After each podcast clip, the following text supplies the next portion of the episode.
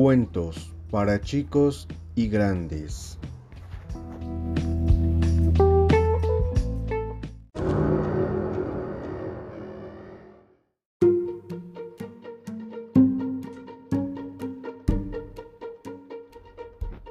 Los dientes.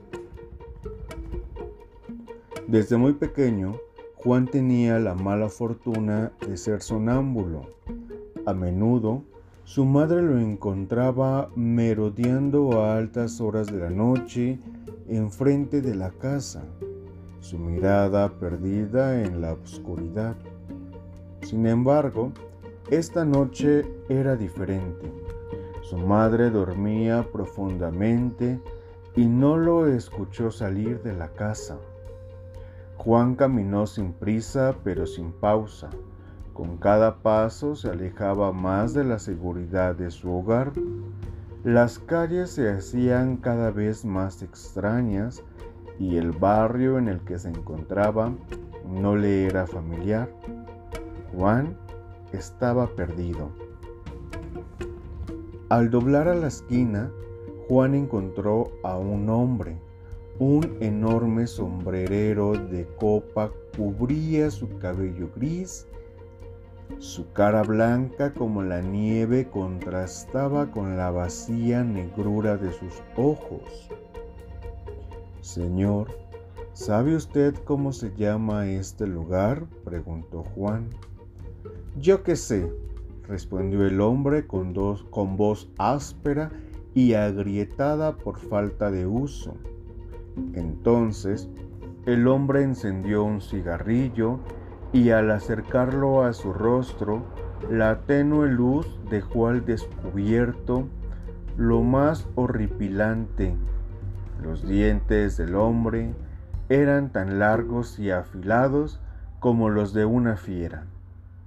Preso del pánico, Juan se echó a correr. Mientras corría, se encontró con otro hombre.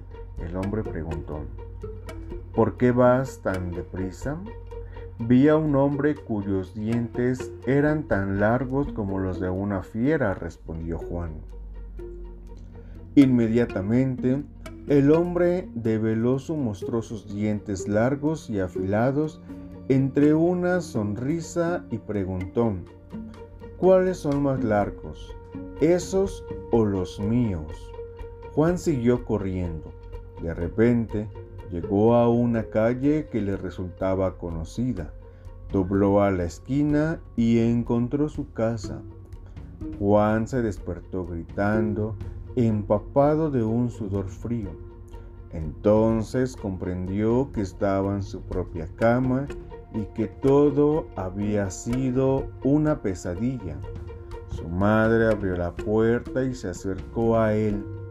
¿Qué sucede? preguntó. Soñé con dos hombres muy extraños, con dientes largos y afilados, y yo no hacía más que correr. Su madre esbozó una sonrisa que se hacía más y más ancha, dejando entrever unos dientes espantosos, largos y afilados como los de una fiera. Pobre Juan, si estaba soñando, no podía despertar, y si era realidad, ya no tenía cómo escapar.